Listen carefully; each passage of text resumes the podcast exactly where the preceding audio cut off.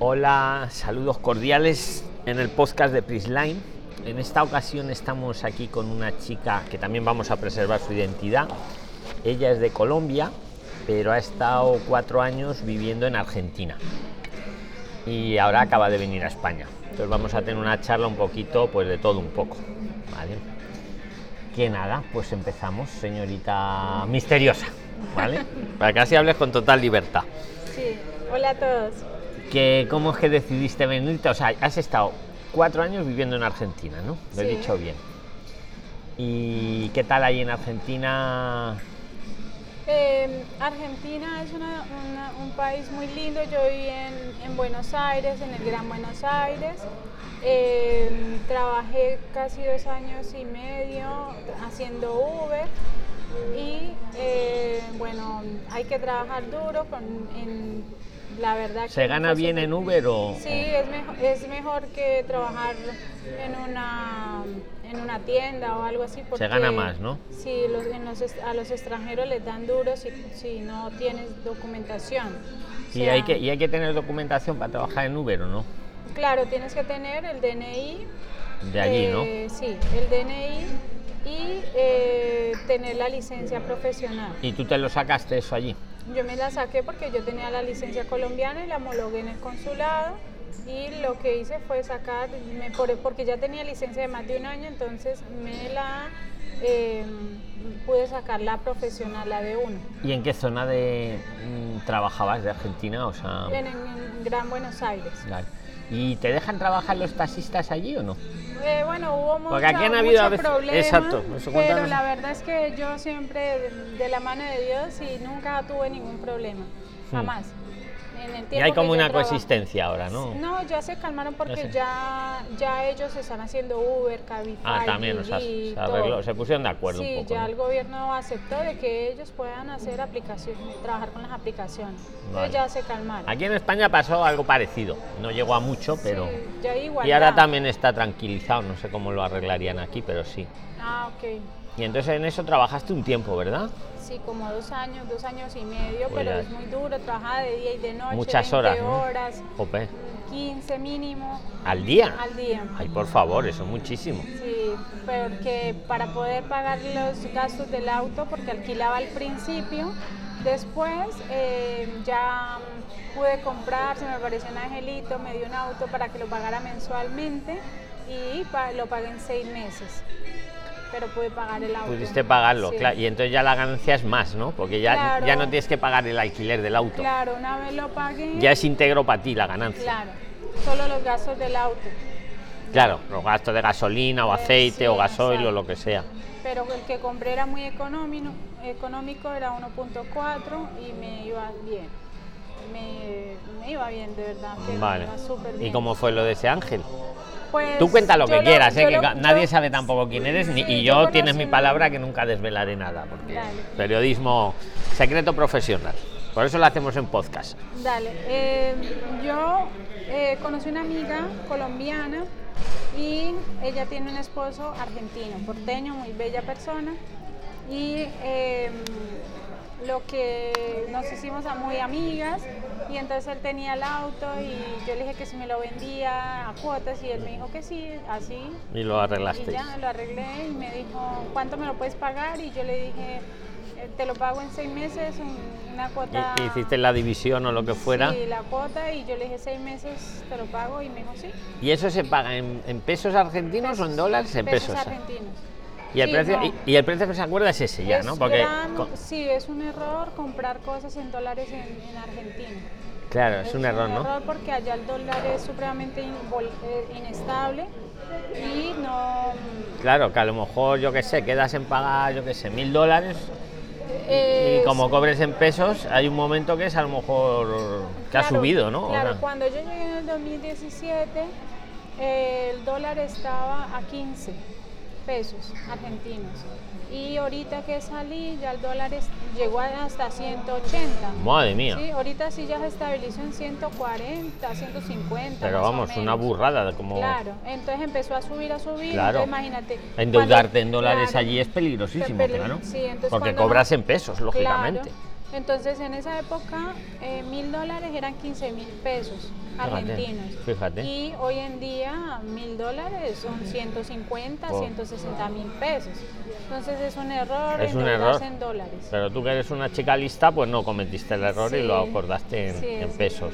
Es que ya, ya, ya uno ya sabe que cuando el dólar es tan volátil, o sea, no. Claro, ya Exacto.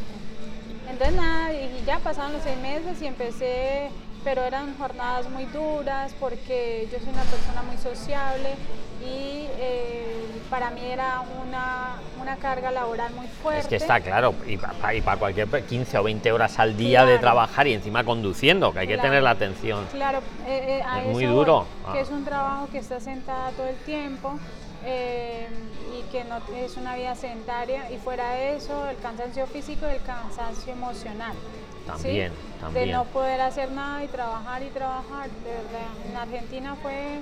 O sea, si yo me pongo a comparar, obviamente, yo hice muchas cosas y nos pusimos muchas metas eh, y realmente pues las pudimos hacer, pero... Cuando dices pusimos en plural, ¿a quién te refieres? Con mi esposo. Con tu esposo. Sí, pero, eh, pero la economía fue muy difícil. Muy difícil en Argentina la economía, ¿no? Sí, En la sí, actualidad. Muy difícil, es demasiado, porque yo soy colombiana y al mandar dinero a, a Colombia era nada. Claro, se pierde en el cambio, ¿no? Se- sí, cuesta mucho ganarlo y luego lo que en el cambio con Colombia queda poco, ¿no? Claro, porque allá se paga el 65% de impuesto. de- cuando tú mandas algo al extranjero, te cobran el 65% porque el cambio es en dólares. Algo me han contado, si no me Sí. lo sé exacto, tú eres la que mejor lo sabe. Sí, entonces Te tienes entiendo. que pagar de lo que vas a mandar, te aumenta el 65%. Y tú mandabas dinero para tu familia en Para Colombia. mi mamá. Para tu mamá. Sí, Y allí estabas con tu marido en Argentina. sí. ¿Y tu marido de dónde es? También es colombiano. También es colombiano. Sí. Y bueno, Decidisteis ir los dos a Argentina. Sí, los dos, Argentina. Y bueno, pero dentro de todo, pues nos iba bien, ¿no? Sí, mal no, mal no te ha ido dentro de todo, ¿no? Allí. Lo único es que, bueno, pudimos, a eso voy, que hay personas que van y no pueden, tengo amigos que ni siquiera dicen, ni siquiera he podido comprarme una bici o una moto, ¿sí? Pero nosotros... No es tu caso, Dios, porque tú hasta un carro te has comprado. me- exacto, amigos me decían, mira, tú llevas apenas aquí tres años y ya tienes un auto. Y yo llevo ocho años y no tengo ni ahorros. Fíjate. Sí. O sea que Entonces- estoy aquí ante una gladiadora total. Sí. Que, no sé si lo hemos dicho en el podcast, ahora estamos en España, en Madrid, hablando. Sí.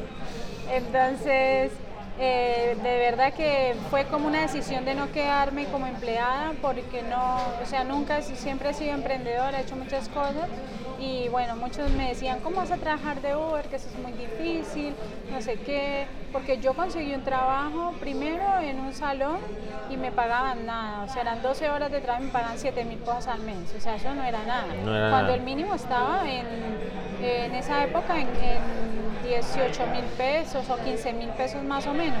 Pero como no tenía papeles... Te entonces, pagaban la mitad. Claro, yo estaba con precario, Anda, que se llama antes de que te den el DNI. ¿sí? Entonces, bueno, no, allá no duré nada porque no... Normal, porque no te nada. rentaba, claro. Entonces, después conseguí un trabajo como asistente eh, contable en una fiambrería, una empresa que vendía quesos, pero también lo mismo, me pagaban 8.500 y no, era, era, y era negro y Sí. bueno, Por toda la jornada, eh, entendemos. ocho horas, Ocho sí horas. trabajaba ocho horas, pero eh, era Sí, que no era, no rentaba. no, entonces ahí conocimos un, chico que nos contó de Uber, que cómo era el tema de Uber, y yo le dije a mi esposo, nada, vamos a buscar apenas tenga la licencia, el DNI, empiezo a hacer todos los trámites y de una, hacémoslo. Y empecé a luchar con eso, a luchar, porque pues hay que hacer muchos papeles. Mucho papeleo debe de ser, ¿verdad? Sí. Claro, homologar la, la, licencia, el- coche de no eh, sé qué. conseguir el todo, o sea, Sí, todo. que te aprueben. Bueno, la aplicación no es fácil, pero realmente fue una bendición porque al final, o sea, resistimos, resistimos hasta que pude salir Y bueno, ahí empecé el proceso, el proceso. Manejar en Argentina es otra cosa que manejar en Colombia. Es diferente. Sí, es diferente. Además, una ciudad que no conoces. O sea, Pero te adaptaste. pero me adapté. Y solo trabajabas tú en eso, ¿no? Tu marido yo, no. yo- mi esposo no pudo porque él no, no le salió la licencia tan rápido como Ah. a mí. A mí me la aprobaron más rápido, Claro, ¿sí? Entonces mi esposo no, pero tú sí. yo sí. Eh, por- ah, porque mi esposo ten- se le venció la licencia de colombiana estando en Argentina. Ah. Entonces él tuvo que ir hasta Argentina para eh, sacar su licencia allá Mm. para que poder sacar la profesional. Ya ¿sí? entiendo. Porque si la sacaba desde cero en Argentina no le daban la licencia profesional y no servía. O, pe- o sea, que debes de tener una antigüedad o algo, supongo. De un ¿no? año. De un año. Para que ya te entiendo. licencia de uno profesional. Ya te entiendo. Exacto. Cambio yo sí no la tenía vencida. Pues Entonces todo fue. Todo lo que tú dices es un ángel, tú tienes un ángel. Sí, sí. Dios bueno, ¿y cómo, ¿y cómo has decidido ahora venirte para España? Bueno, nos lo has dicho un poco, yo creo, por el tema que, que no renta, ¿no? El trabajo Sí, un poco. Sí, bueno, yo duré ahí trabajando en Uber, me iba súper bien, pagué el auto, en, en diciembre fue una temporada espectacular, o sea, fue buenísima, eh, porque los dos ya estábamos trabajando, así que no me tocaban jornadas tan duras. Ya partíais un poco, ¿no? Partíamos, mi esposo tenía su trabajo, pero él me ayudaba unas Sí. horas, me sacaba, entonces, eh, pero bueno, llegó la pandemia. Y yo me quedé todo el año sin trabajo. La pandemia ha sido un arraso mundial, de verdad. Claro.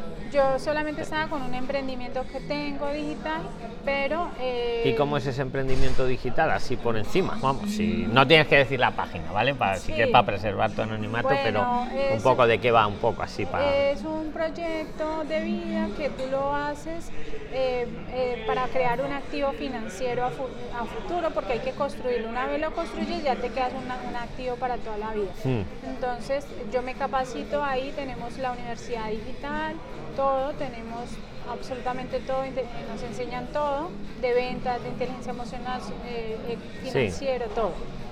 Y bueno, se construye con personas. Esto es una comunidad, se hace en más de 100 países. Un club de inversión de esos con los que me meto yo No, tanto. No.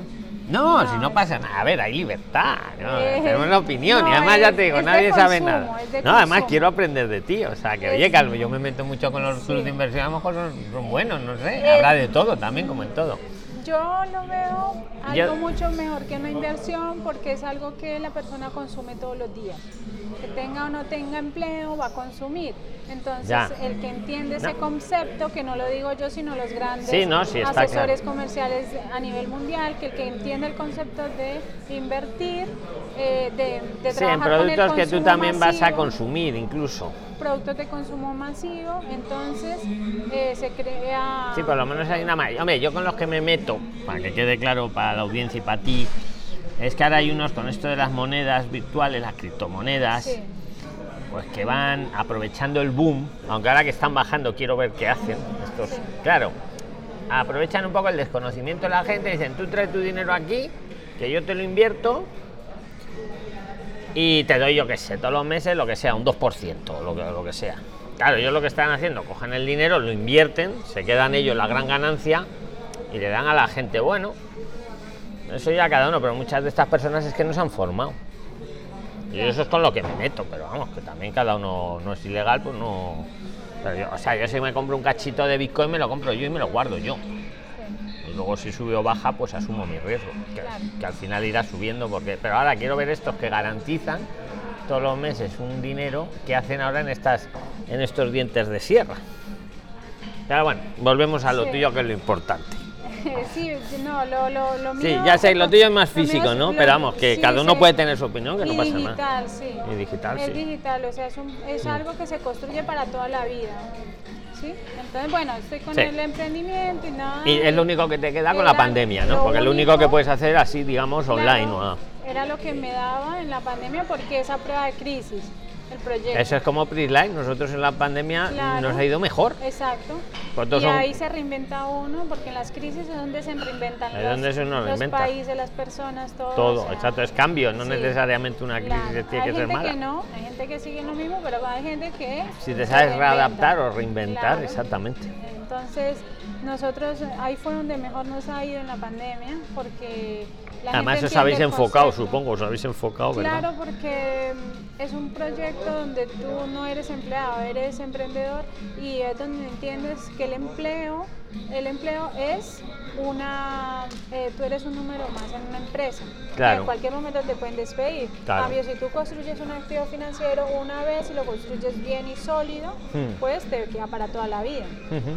Entonces nada, ya pasó la pandemia y bueno, otra vez pude retomar, trabajar eh, otra vez con el auto y bueno, empezó Bueno, a ha salir la pasado relativamente, ¿no? Porque ha- está más controlada la pandemia, ¿no?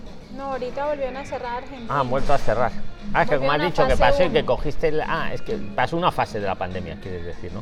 Eh, Sí, Es que has dicho pasó la pandemia, y es lo que te digo. No, no, no, antes, o sea, Sí, hubo ah. un tiempo, unos Sí. meses que se pudo trabajar y empezaron como Sí, se reactivó un poco la economía, exacto. Exacto, con algunas restricciones, Sí, pero lo mismo bueno, que aquí un poco, sí. Exacto, pero se podía trabajar. y- luego lo han vuelto a cerrar, quiere Y decir. ahorita hace poquito, hace unos días, No han vuelto eh, a- volvieron a cerrarlo.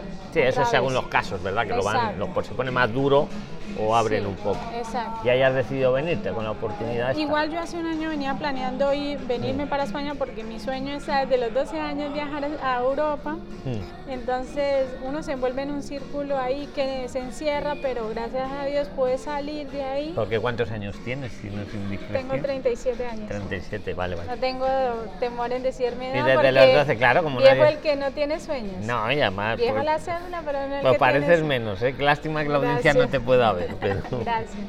yo te echaba 27 o por ahí, ¿eh? Sí, gracias. Eso me Es la verdad, la verdad, ¿no? Yo, mi opinión, vamos, sí. Sí, eso me dicen. Pero es más bien por tener una actitud también positiva, tener sueños, tener metas. Nunca No, me he quedado, como pueden, a lo que pudieron haber escuchado, nunca me he quedado empleada. Siempre he peleado por buscar mis propios ingresos, de que mi esfuerzo, que entre más me esfuerzo, pues más gano. Claro. Porque mucha gente le teme a eso, pero... Es bueno, una falsa seguridad lo de estas personas, a veces yo pienso. La- Yo, yo soy eh, más partidario de lo que tú dices, de construirse uno sus, Claro. sus cosas. Como hay gente que le gusta el empleo y está perfecto, porque ¿qué sería este mundo sin personas que nos atiendan, médicos o, o, mm, Sí, una cafetería? pero o si les una renta, pero si les renta también, claro. Entonces es como todo, hay un equilibrio. Hmm. Entonces yo nada, yo siempre he sido y luché, luché, o si no.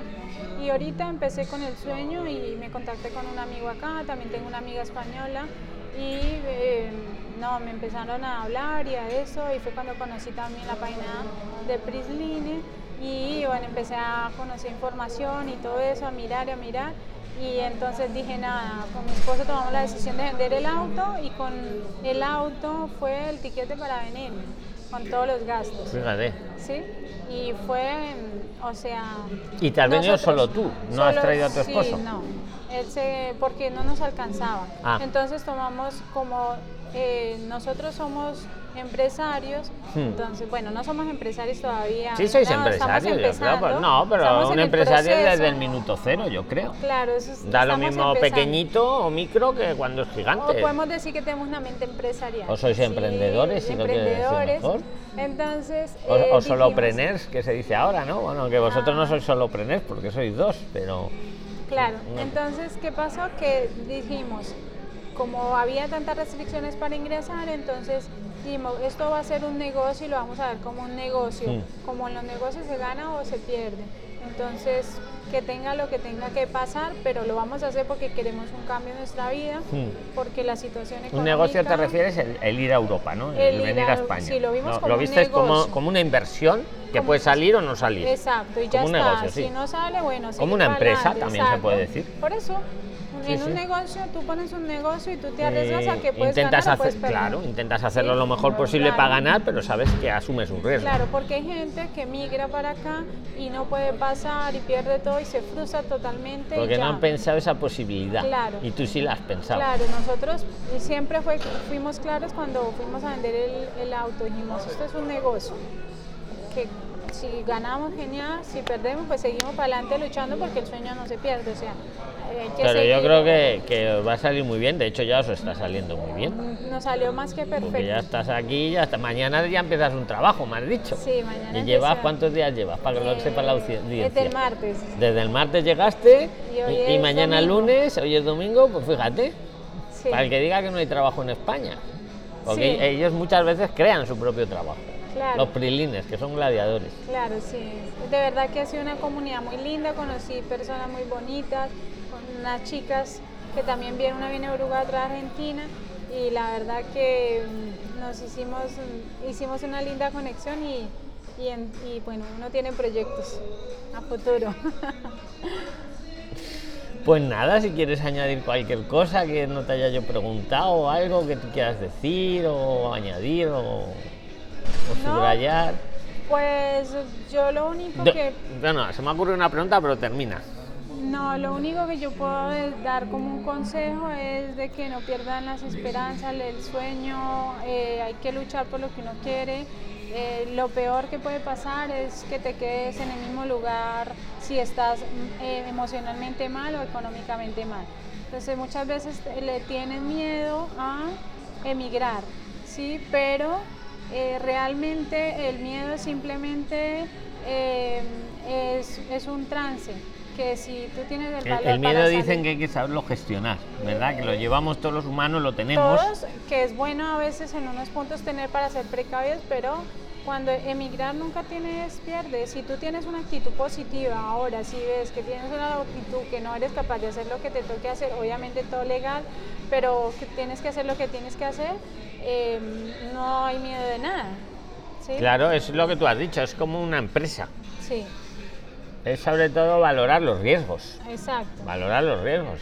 Entonces, nosotros lo hemos, siempre hemos, cuando salimos de Colombia fue lo mismo, a- a- sin saber qué nos esperaba Argentina. En Argentina. Pero íbamos, porque dijimos, bueno, nosotros estábamos cómodos en Colombia, pero no queremos estar cómodos, queremos estar muy bien, Ir a más. aprender culturalmente. eh, nosotros estudiamos mucho, leemos mucho. eh, siempre estamos eh, aprendiendo porque el que diga que ya lo sabe todo pues es una, una analfabeta eh, del siglo claro. XXI porque siempre hay algo que Totalmente de acuerdo contigo. ¿Sí? El que diga que ya lo sabe todo, buah, Está ese ya- va mal, yo creo. Ese va para atrás. ese va mal. porque el mundo evoluciona, Claro. entonces todo cambia. Y cuanto más sabe uno, más Pues se da cuenta de lo poco, pero más se da cuenta de lo poco que sabe. Claro, exacto. Porque de verdad que migrar te explota la mente. A pesar de que nosotros leemos mucho, eh, te digo que migrar nos voló la cabeza. Cuando llegamos a Argentina fue una explosión. Y ahora que yo estoy aquí en unos días acá en Madrid, o sea, fue otra, otra, o sea... Otra explosión, pero ya tienes experiencia también, que eso también suma, ¿verdad? Sí, claro. Como ya lo has hecho una vez, claro. Eso puede ser como un consejo, que el que le te- tenga temor a Europa, pues se vaya para otro país latino y viva la experiencia porque Claro. se le ayuda. ¿Sí? Y, y si se va para una ciudad grande, pues mejor porque si quiere vivir en una ciudad grande, pues entonces aprende. Claro. Y a mí me sirvió mucho. Argentina, yo vivo agradecida, es una ciudad preciosa. Volvería a a visitar Argentina porque no conocí todo, pero es una ciudad que es una escuela para un salto a Europa. Claro, y, bu- y buena escuela yo creo que es, porque con lo difícil que debe estar ahora económicamente allí las cosas, Sí. yo creo que ese entrenamiento que tienes a ti te va a venir aquí muy bien. A lo mejor esto es hasta un paseo comparado con lo que has hecho allí. Uy, sí, en Argentina fue, fue duro. Hablo económicamente hablando, en Sí, plan, porque a mí me y- habéis contado mucho lo difícil que es ahora allí económicamente sobrevivir. Y- Claro. Y, no digamos montar una empresa o mantenerla. No, allá en Argentina es imposible montar una empresa. hablando de impuestos y de por aquí, no. por allá, claro. Demasiado. Allá, allá- Inflación, ¿verdad? Que tienes unos Allá yo no tuve empresa, pero los que tenían empresa decían que pagaban 100 pesos, eh, o sea, se ganaban 100 pesos y tenían que pagar 100, 102 pesos de impuestos. O sea, no para eso, cierra- para eso cierras la empresa, claro. Sí. ya- entonces nadie trabaja, entonces el país, ¿qué hace? Claro, entonces, pues yo no lo puedo asegurar porque no monté empresa. Pero Sí, pero sé es lo que te han gente, contado, lo que sí, tú entiendes, ¿no? Lo que todo el mundo decía allá, porque la FIT cobra demasiados impuestos. que es la agencia tributaria de allí, ¿no? Claro, aquí le llamamos agencia sí, tributaria. Además ahora, sumémosle que el nuevo gobierno sacó lo del que no puedes comprar más de 200 euros. Ya, ya me he enterado. mes. Eso también es otra cosa, entonces... Bueno, eh, es que, eh, eh, bueno, Pero en, en Sí. general yo no, estoy de acuerdo, aprendí, así no se puede trabajar, pero Sí, aprendizaje, eso es un aprendizaje. campo de minas, como te sueltan que ahí. eso no te lo enseñan en la universidad. Claro, eso Sí, es- solo la eso es vida para aprender. Y, pero yo me quedo con las cosas positivas, estoy muy agradecido con Argentina, amo ese país, es hermoso, lo único Claro, es la que- economía, pero es un país precioso, la gente es también muy bella persona, como toda gente bien, gente no tan bien, pero me quedo con lo bien, con lo positivo que viví, dejé muchos amigos allá, muchas puertas abiertas y bueno, nada, estoy muy feliz de estar acá. Vale. Oye, ¿y ¿qué planes tenéis? Si te va bien la cosa, ¿cómo habéis proyectado el, esa empresa, entre comillas? ¿Se va a venir luego tu marido para acá dentro de un Sí, tiempo o cómo lo sí. tenéis pensado eso? Sí, claro, la idea es ahorita empezar a trabajar y poder que él se venga, Hmm. ¿sí? Poder que él pueda regresar acá y tenemos un proyecto que está ahí y, te- y seguir con el proyecto del emprendimiento porque Sí, ma- hermoso, mantener hermoso. las dos cosas, lo del Sí. emprendimiento y lo que tú... Claro, Y aquí, aquí ahora el tema de la construcción y las reformas está yendo muy bien. claro. Entonces yo tengo un proyecto también con eso porque también tengo un proyecto en Colombia de, de- de- donde la zona donde nosotros vivimos, que es turística. Y eh, bueno, de todo se aprende. Yo he hecho de todo. O Ya sea, te veo, ya. Sí, entonces eh, quiero aprender de lo de las reformas porque eh, quiero hacerme un curso de diseño de interiores, Hmm. ¿sí? Porque Sí. eso es, eh, Sí, hace parte de mi, pro- de mi otro proyecto, porque mi emprendimiento digital es un vehículo para invertir en finca raíz, ¿sí? Es un Sí, vehículo. Un vehículo, sí. Entonces, eh, eh, me cayó, es que todo ha sido muy lindo porque conseguí trabajo en el, en otro, en el otro proyecto que yo tengo, que no Hmm. lo esperaba, entonces yo, esta es la oportunidad, le dije a mi esposo, le dije, esta es la oportunidad para yo aprender y que aprendamos, ¿sí? Que aprendamos de este rubro que es eh, conocerlo bien y entenderlo bien, más, o sea, mucho más, pues la verdad Sí. no sé nada, pero No, no, se Es te, eso. se te ve con una mente muy despierta. Y tu esposo te apoya, ¿no? Es, es un poco como tú, al 100%. 100%, porque siempre lo comentas, hacéis como un equipo. Y Sí, las ideas, uno. sois uno y tenéis las ideas muy claras. Hacéis el... Exacto, el sí. Pues nada, Eso es importante, igual para los que no tienen pareja, no quiere decir que no puedan hacer nada. O sea, Claro. el tener o no tener pareja, no, no tienes por qué cohibirte de dejar tus sueños atrás. Pero es o que a veces, ¿sabes lo que pasa? Tú has tenido la suerte que, que tu esposo, mm, digamos, está en sintonía contigo, porque a veces hay parejas que uno sí quiere y el otro no. El otro a lo mejor es Claro, más... ahí tiene que analizar y, y decidir, tomar la decisión, poner en una balanza las cosas buenas, las cosas malas y tomar decisiones que a veces duelen, pero a veces son las mejores decisiones. Claro. ¿Sí? Entonces claro. hay que tener amor propio y mucha valentía. Pues nada, que te agradezco mucho el testimonio. Gracias Luisa a ti por la invitación. Nada, un abrazo fuerte. Gracias.